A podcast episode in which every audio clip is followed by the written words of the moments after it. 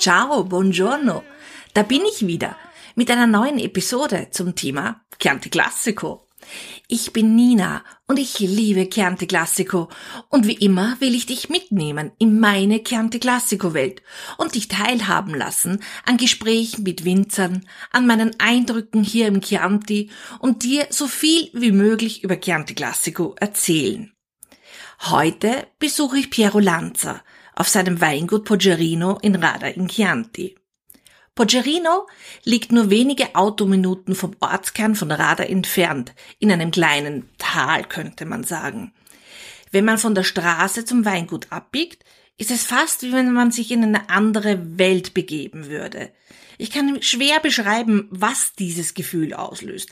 Vielleicht weil auf Poggerino ein ganz besonderer Geist herrscht. Ich versuche Piero regelmäßig zu besuchen und immer, wenn wir aufeinandertreffen, reden wir zuerst mal über das Wetter. Und das nicht als Smalltalk, denn Piero beschäftigt sich intensiv mit dem Wettergeschehen und hat auch ein großes Erinnerungsvermögen dafür. Das wiederum ermöglicht ihm auch, die Veränderungen seines, unseres Lebensraums besser zu verstehen. Aber selbstverständlich reden wir auch über Wein, über Chianti Classico und vieles, vieles mehr. Man könnte sagen über Gott und die Welt. Ich lade dich hiermit ein, mir und meinem Gespräch mit Piero zu folgen. Und weil Piero leider kein Deutsch spricht, habe ich dieses Gespräch mit ihm auf Englisch geführt. Buongiorno Piero. Buongiorno. Thank you for being here with me for a new podcast show. Uh, we are sitting here at your winery in uh, Radda in Chianti. And we're sitting on the terrace of your new tasting room, which is for me totally new. Uh, I think uh, for you more, mm, you know, it's, it's longer. Since when does you have this tasting room, this very nice tasting room? Uh, this is a new project. It's, it's the last uh, project we just uh, finished uh, last spring, and we really need uh, to have a place like that where we have the cellar, because we have a space inside with with a big table uh, we can also heat and cool down inside. So if, if it's too hot, we can uh-huh. cool down. So we can taste the wine at perfect temperature. Ah, perfect. But if the weather is like today, we can be outside with our clients and, and taste uh, and also eat some something because uh, we have also a kitchen where we can cook uh, easy food uh, just uh, to match with our wines perfect. I think it's your sister who is cooking because she's famous for his kitchen. Yeah, I heard from some. Yeah, friends. she's uh, she's famous. She we have uh, we have a, also a bed and breakfast in the winery that is not here. is uh, is 500 meters uh, up on the hill where we have 12 rooms and my sister she cooks fantastic breakfast with cakes uh, oh. vegetables uh, that come from our vegetable garden. Oh perfect. Everything so great. and i know the people are also because we have some friends they are always staying here for holiday and they enjoy a lot also when benedetta is doing the cena, the, the, the dinner for them. So uh, yeah, sometimes we do happy. also that, yeah. and uh, uh, we have a project also in this terrace to do apericena for ah. our uh, clients, also for, someone else that come from outside. Uh, because the sun go down in front of us, and, and so it's fantastic nice. at seven o'clock oh. to do apericena here. Wow, perfetto. When I think of Poggerino and you, Piero, the following three keywords uh, come to my mind. Chianti, the concrete egg, and the weather.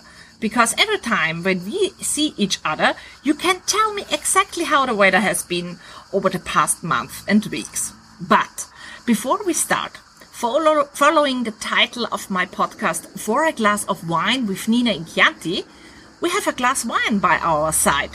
What do we have in the glass? Uh, this is uh, I offer to you my best wine, that is the Chianti Classico Riserva Bugialla. Um, Bugialla is the name of the vineyard where this wine uh, come from. Actually, Bugialla is the name of a medieval church that we have in the building where uh, we have the bed and breakfast.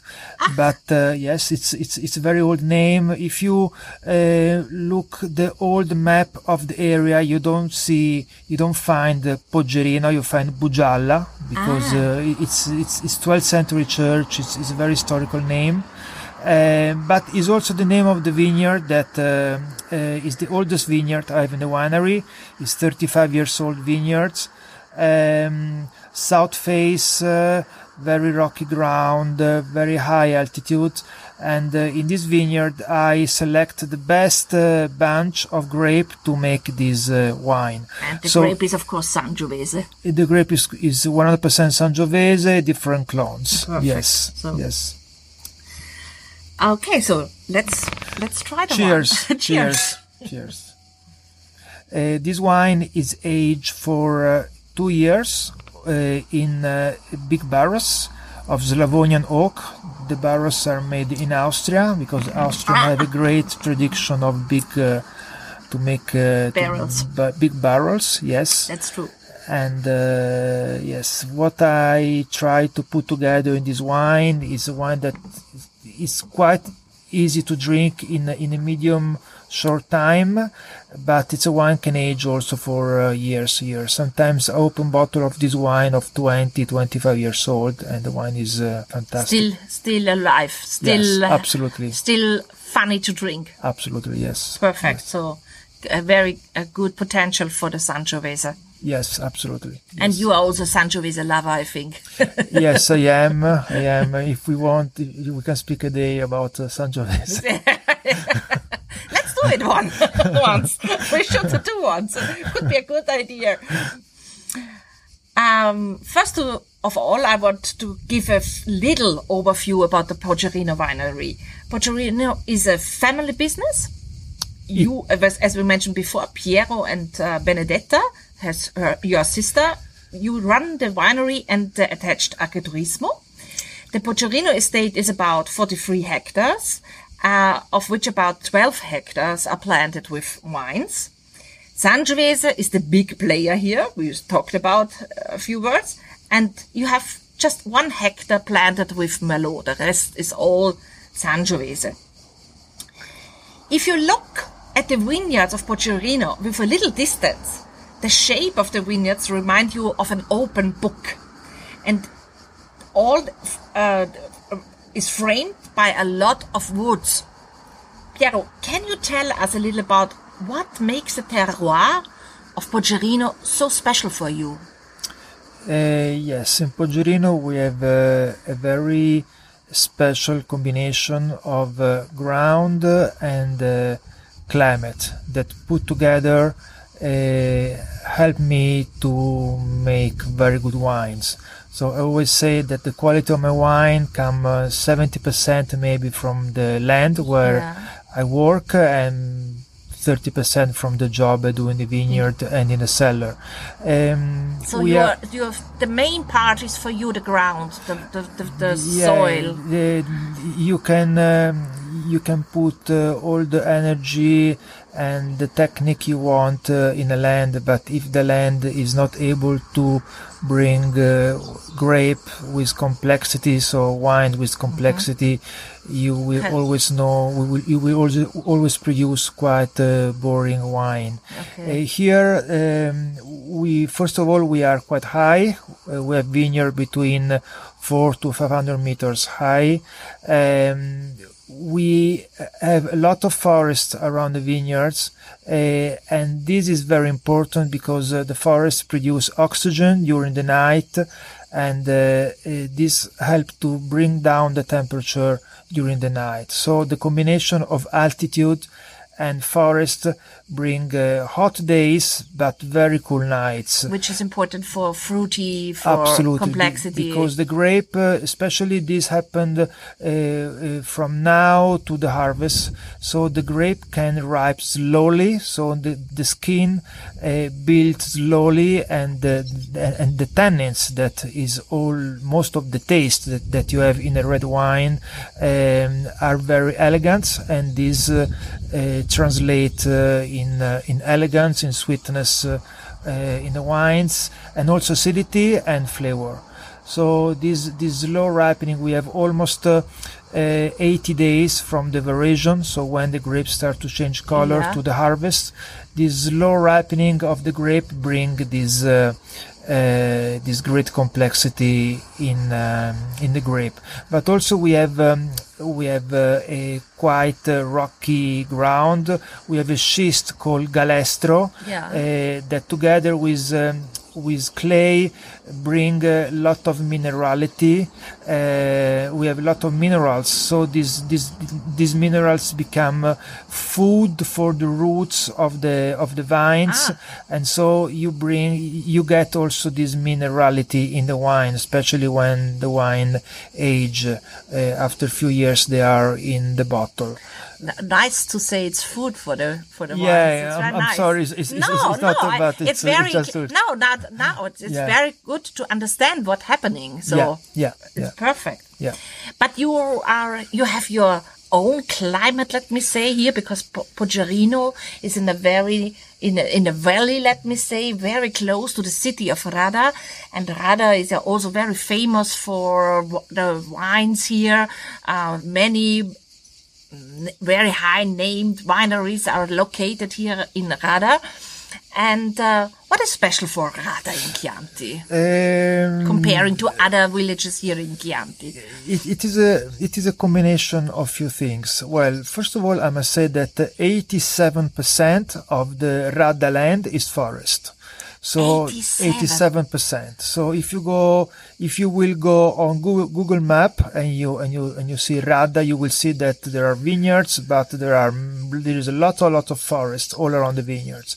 So the this this gap of temperature I have, uh, most of the winery of Radda have. Uh, it is it is it is high anyway because Radda village is uh, 550 meters and uh, the average level of uh, the vineyards of Radda it's, it's it's quite high it's from 400 to 600 meters high and also we have a very special microclimate because we have all very um, we, have many deep hills all around and this bring a, a very continental climate.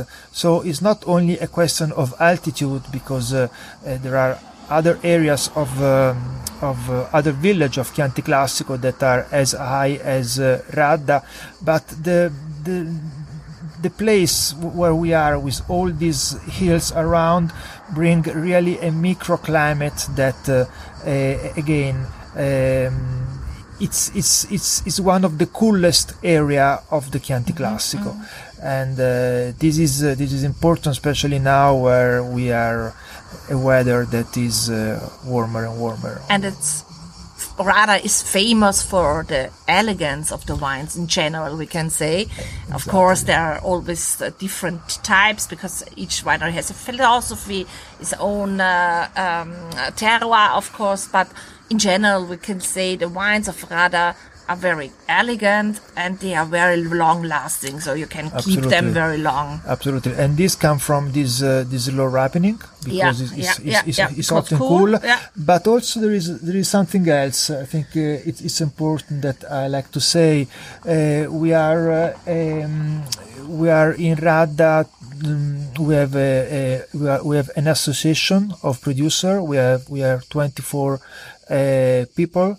uh, Sorry, 24 wineries and uh, uh, we really help each other. I mean, uh, we call we are we are the name is Vignaioli di Radda, and uh, we share our ideas. We taste uh, together uh, our wines. Do you and do so, blind tasting or we do we do blend tasting uh, Okay. or, or sometimes blind, sometimes not blind, but um, uh, I think it's important to uh, to explain to the others our problems and try to increase the quality in this way. So we share very much uh, our ideas, uh, and this bring also um, uh, in, in, in this way also the winery that maybe in the past was not was not doing a great wine they can improve in quality and they can grow. So we can, we grow all together. And which is also very important because I did a podcast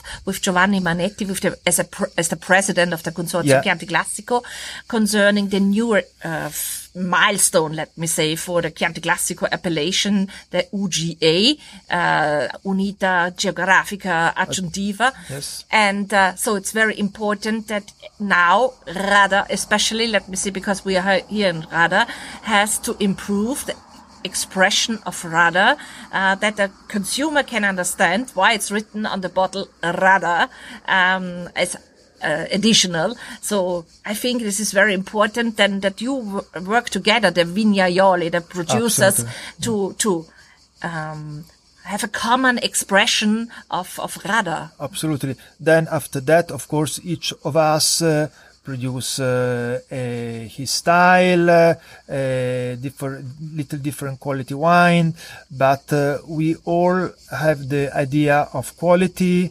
that come from the job in the vineyard. After that, some of us use big barrels, others they use barrique. We ferment in a little bit different way, but the style of the land is in in all the 24 glass of the producer.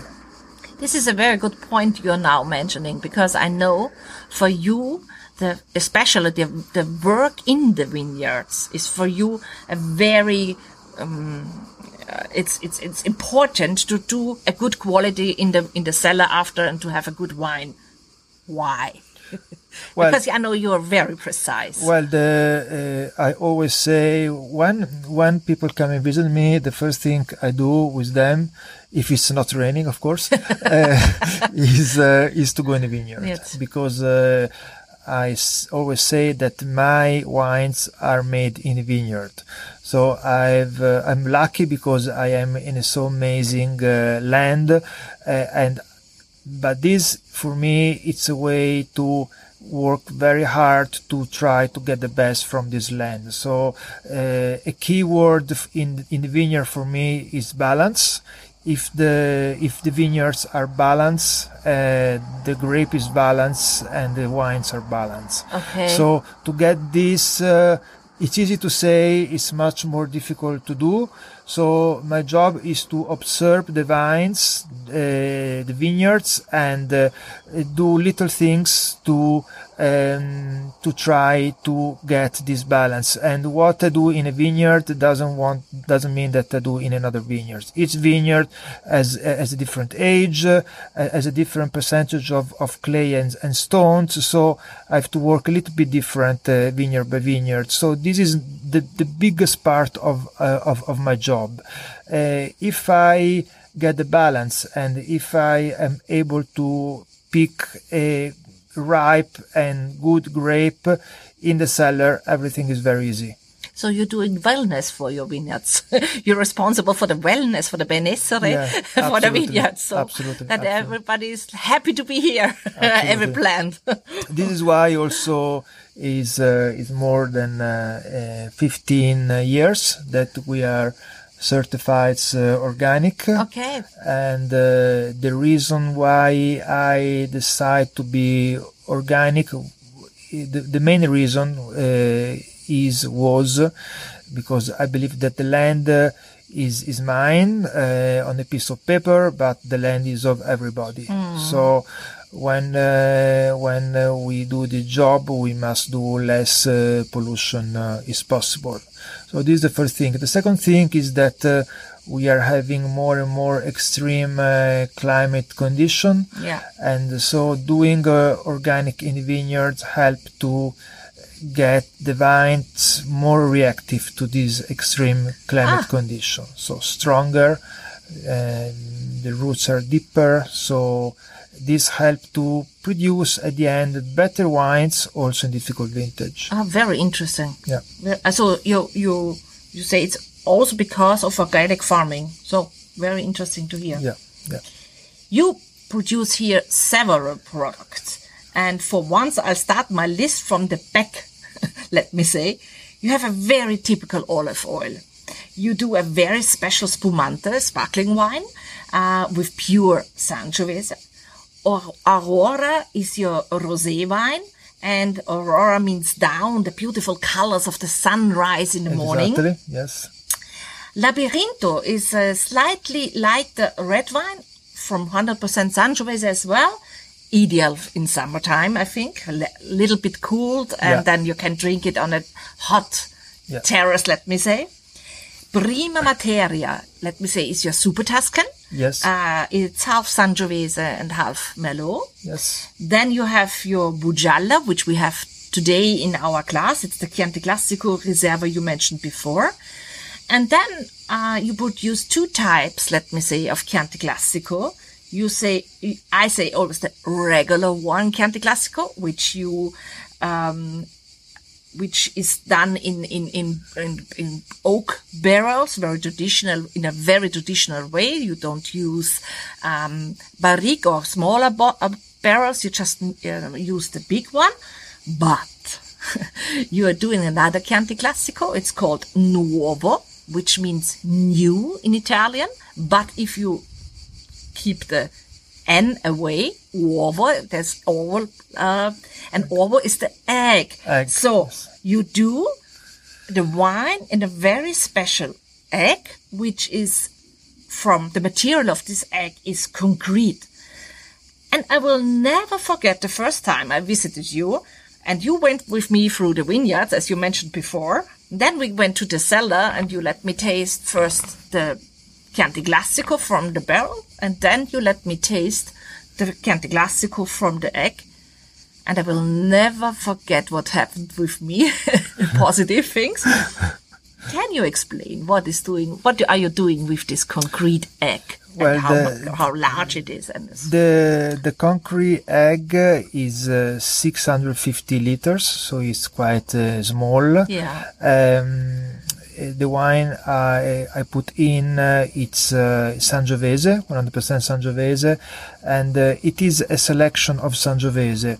Um, I try to explain better. Uh, I have in Poggerino about uh, 20 different clones of Sangiovese Wow, that 20, uh, wow. yeah 20 that I uh, am able almost to harvest separately also because they um, ripe uh, a different time. When uh, we're close to harvest wait uh, uh, two three days four days more or less can make a big uh, difference in the quality of the grapes so of the wine. So i go in the vineyard i i taste the grape and from the tasting i realize okay this vineyard this clone is ready to be picked. We harvest all separately uh, and so at the end of the harvest uh, I have many, uh, at the end, sorry, of the fermentation, I have many tanks um, uh, of- where there is wine inside, and uh, uh, I always pick the best uh, tank of uh, that year. Ah. So the Bugialla uh, Riserva we we are we was drinking before. It's a single vineyard and it's a selection of the single vineyard. So it's a cru that come every year from that vineyard.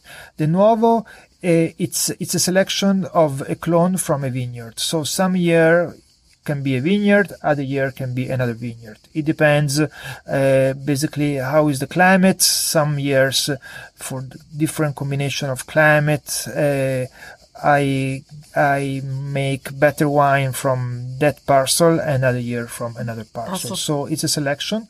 Uh, the wine um, uh, is ferment in in concrete tanks, and after the fermentation is uh, aged in the concrete egg.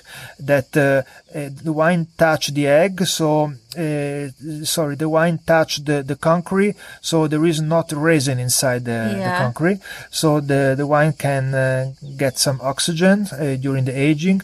But the most important uh, part of the aging of the egg is that for the shape of the egg, the wine inside all has always a slow moving from the bottom to the top. Uh, it's it's it's a physical uh, moving, Yeah. and uh, so the fine uh, sediments that are in the wine they never settle down they're always together with the wine so this bring um, so it's basically a, a slow batonnage Yeah. very slow batonnage but it's 24 hour a day for one year is, is the time the wine stay in the egg and so this uh, i like to say that egg increase the terroir uh, of uh, the wine. So a wine that uh, have uh, come from a great terroir as my land, um, the egg multiplies this taste. Yes, I can And so confirm. it's it's an increasing of terroir, and so the wine is very vertical, is very very straight. Um, it's really uh, an, an example of Sangiovese with, with no filter of uh, the amazing land of Radda.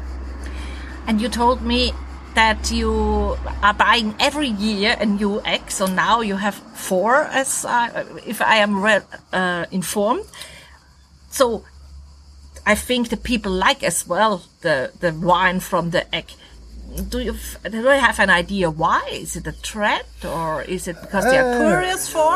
I I think uh, it's a combination of uh, of things. Well, first of all, the quality. The wine uh, the wine is very good and uh, is very special. I I always say that.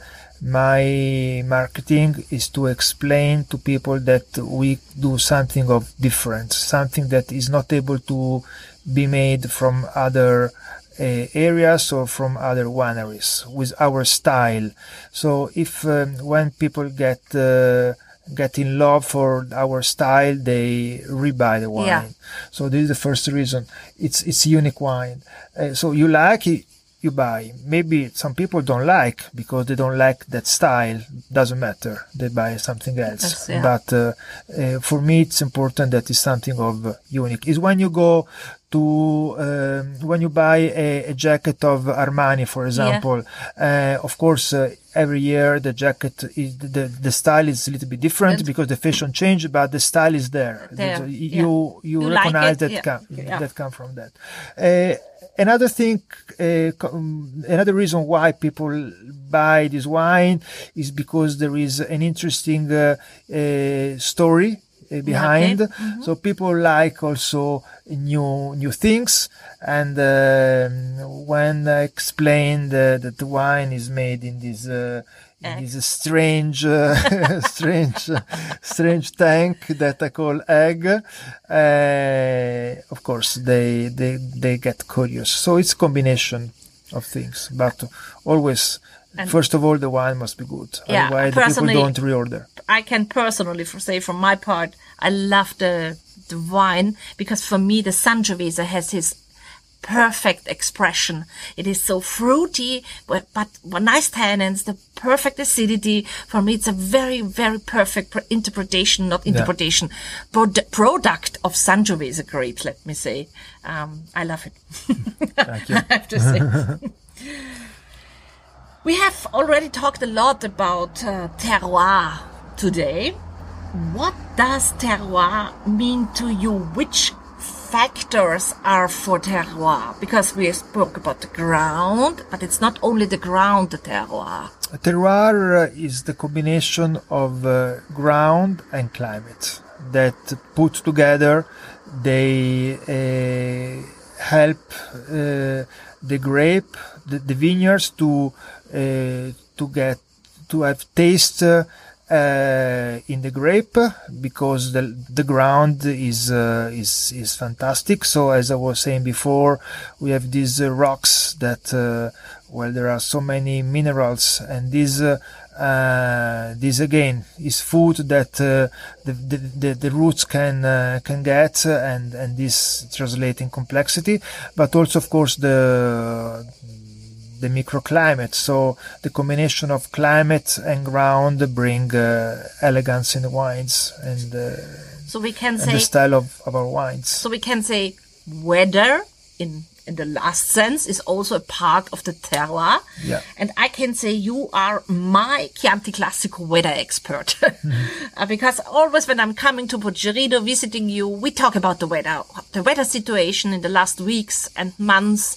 And uh, you can say me always exactly what happened and what are the um, what, what were you following with these uh, pr- often problems when it's too less rain or if there has been hail? Could you tell us a little bit what is the weather situation this year for you? Well, the the you know in, in, in this job we can do our best, but if the weather uh, mm-hmm. is no good, uh, is is is is difficult to make. Uh, to produce good it's the wines. hand of God. Uh, uh, and uh, probably 70% of the quality of a vintage comes in the last two months from from August uh, and July until uh, and September, early October when yeah. we harvest. Um, so the um, uh, you know, of course, what I'm looking for is always a summer that is not too hot, uh, with some rain, with some rain, sometimes some rain, but uh, we can. We, we it's, it's, difficult that we always have this. So. Um, what can I say? Our job is try to do the best uh, and to be reactive in the vineyard with uh, the weather we have. I can do two examples. Uh, 2014, uh, we had uh, lots of rain, and so our job was to um, to uh, to reduce the quantity of grape on the vines to help the vines to ripe uh, uh, the Better, grape the yeah. head and take out all the leaves around uh, the bunch of grape to get the the, the low sun we we had and uh, at the end the quality was good it was not the best vintage we made but the quality at the end was good, was very good yeah. and another vintage like uh, 17 that was uh, the opposite mm-hmm. we had the mm-hmm. long and dry and hot long, dry, hot summer, we didn't uh, take at all the leaves around uh, the bunch. So there is not a way to manage the vineyards. We must follow the weather and do and be reactive to do the right thing at the right time uh, with the weather condition we have. What I can say is that in the last few, I would say, 15 years, we are having more and more um, up and down climate situation. So very, very, very hot, very cold. For example, this year we had a very warm March, 27 degree March. It's crazy. And then uh, we had, uh, we, we, we had, well, all Europe actually had frost, big frost in April. Yes. Uh, we didn't have damage here because Radda, because it's cool, as as is cool Radda during the summer, they hot, cool nights. It's very cool during the winter. It's, mm-hmm. it's much cooler than other areas. So the the baths was not was not open yeah. when we have the frost. So you have been lucky that you are a little lucky. bit behind. Absolutely. Let me say. Absolutely yes. Um, but yes, we had these crazy crazy nights in April minus 6, minus 7, and 20 days before in March was 27. Yeah. Okay, or we have uh, we have lots of rain and uh, and then uh, no rain for two months. So we must get used to work with this uh, weather. The the general trend is is on the way of the heating. Mm. So uh, it's much warmer than uh, in um, in the past. And of course, this land for this land was a big advantage mm-hmm. because uh, it's uh, it's a cool area. Yeah. So, uh, but I can tell you that when I started to make wine, my first vintage was uh, 1988 uh, until uh, 86. For me, was difficult to get the minimum amount of sugar in the grape to do 12.5 of alcohol. It it was very difficult. Um, and 27 was the change the, the really the the the 97 was the the year we the weather started to change. And now we work to try to have much less uh, uh, we try to have less less sugar because Yes, easily we can get uh, wine with uh, 15 15.5 so except uh, except 14 uh, that was a, a very unusual vintage but uh, i keep much more grape on the on on, on the vines Yeah. uh, than in the past to and and if i take out the grape from the vines i take out later uh, to and this also help help me to slow down a little bit the ripening of the grape So when we have been talking, let me see, 15, 20 years ago to do a green harvest. So what, what means to put away green grapes? when the grapes start to change color colours, yes uh, this is, is- now something you stop to do. now now we don't do any uh, we don't do anymore uh, we don't touch the grape until uh, the first week of september when the grape is completely dark Mm-hmm. Yeah. not ripe of course Yes. to make a red wine but uh, we um, we take out some grape from the vineyards uh, in that time between the I would say the 5th to the 10th of September and the good thing is that that grape we bring at home and we produce our sparkling rosé and uh, and some of our normal rosé yeah. so uh, to do that, of course, you must get the condition to have stronger vines that are able to keep going with the wrapping of the grape, even if they have uh, lots of weight on the shoulder. So yes. uh, Yeah, yeah. like yeah, yeah. 2.5, 3 kilos of grape for plants. Yeah. Um,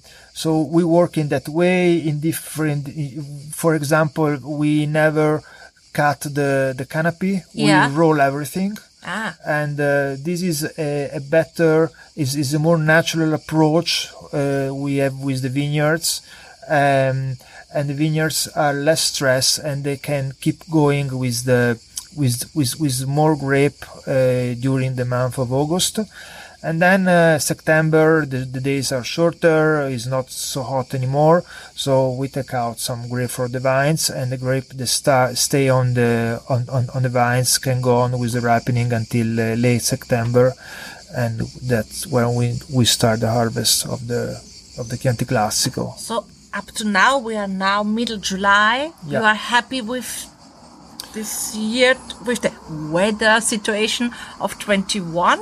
Or uh, at the moment everything is uh, perfect Okay. I would say maybe let's cross the fingers. too perfect oh, okay. uh, but the, the the the waits very very very long Hmm. Uh, until uh, we don't have the grape in the, The tank. yeah. Uh, I don't like to say Everybody. how it's going to be. No, no. I just want because the grapes. I know every win, every producer says, okay, now when only when I have the grapes in the cellar, I can tell you what is the vintage, not one day before. but uh, but I must say that some pro- producer I know they already had uh, uh, damage in the vineyard Yeah. with hail, Yes. with with frost. uh, Also so- here in Radda has been the hail. Uh, no, in Radda No. no, in Radda no. Uh, but uh, so for for them it's already tough. Uh, Yes. and, and and so at the moment everything is going very well, but uh, we have quite a lot of grape, and uh, the grape is is, is good. Um, but, So let's uh, no, cross the we fingers. have- we have- it's, it's a long way. Lots, long way. lots cross, the Cross the fingers, because fingers. because I think this year could be the harvest a little bit later because Uh, yes, uh, we was uh, uh, at, at the start of the of the growing season. We was a month behind. behind, yeah, Uh, I always take photos of the same vineyard um, uh, when the when the when the bus open, yeah, and and then I take every week yeah, to understand uh, to compare the Uh-huh. Vintage yeah, before. and we was one month exactly later. Mamma now we are a week. Okay. Ah, a week uh, a week later. So nature is running. Nature is incredible. Nature, the, the, vineyards are able to rebalance everything.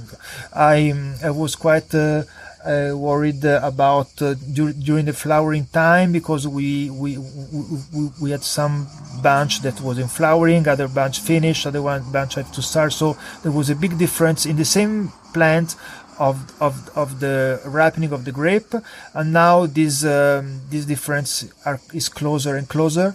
Very so it's uh, I think it's. Um, yeah, it's it's it's a week maybe. I think we'll be harvest of late September, early October. That is perfect. So let's cross the fingers that you will have a good harvest, a good time until the harvest, and uh, we will celebrate if you have the grapes for 21 for the vintage 21 in your cellar. And then uh, perhaps I come back and we do another podcast show to speak about how, how, how what happened in the meantime. Let me say. Fantastic. Grazie, Thank Piero. Thank you very much. For your time. And thanks for all the impressions you gave us today about Poggerino, your philosophy, and the weather in the past weeks and months. Grazie. Thank you very much. And uh, thank you for this interview and uh, uh, to give me the opportunity to speak a little bit about my job, uh, about the vineyards. Uh, and uh, that is my love. Yes. and we could hear it. Thank you. Grazie. Thank you. Bye. Naja, mal sehen. Vielleicht nehmen Pierre und ich die Idee auf und machen sozusagen ein Audio-Wetter-Tagebuch aus dem Chianti. Mal sehen, was die Zukunft bringt. Ich hoffe, es war auch wieder Interessantes für dich dabei. Ich persönlich finde das Betonei nach wie vor sensationell. Und natürlich auch den Chianti Classico Nuovo dazu, der ja aus diesem besonderen Ei kommt. Wie immer findest du in den Show Notes den Link zum Wein, den wir heute im Glas hatten. Und natürlich findest du auf meiner Website viele Informationen und Bilder über Piero und sein Weingut Pocerino. Wenn du aber noch Fragen haben solltest, die sich vielleicht in dieser Podcast-Episode für dich ergeben haben oder überhaupt zum Thema Chianti Classico, dann kannst du mir gerne eine Nachricht dazu senden. Auch diesen Link findest du wie immer in den Show Notes.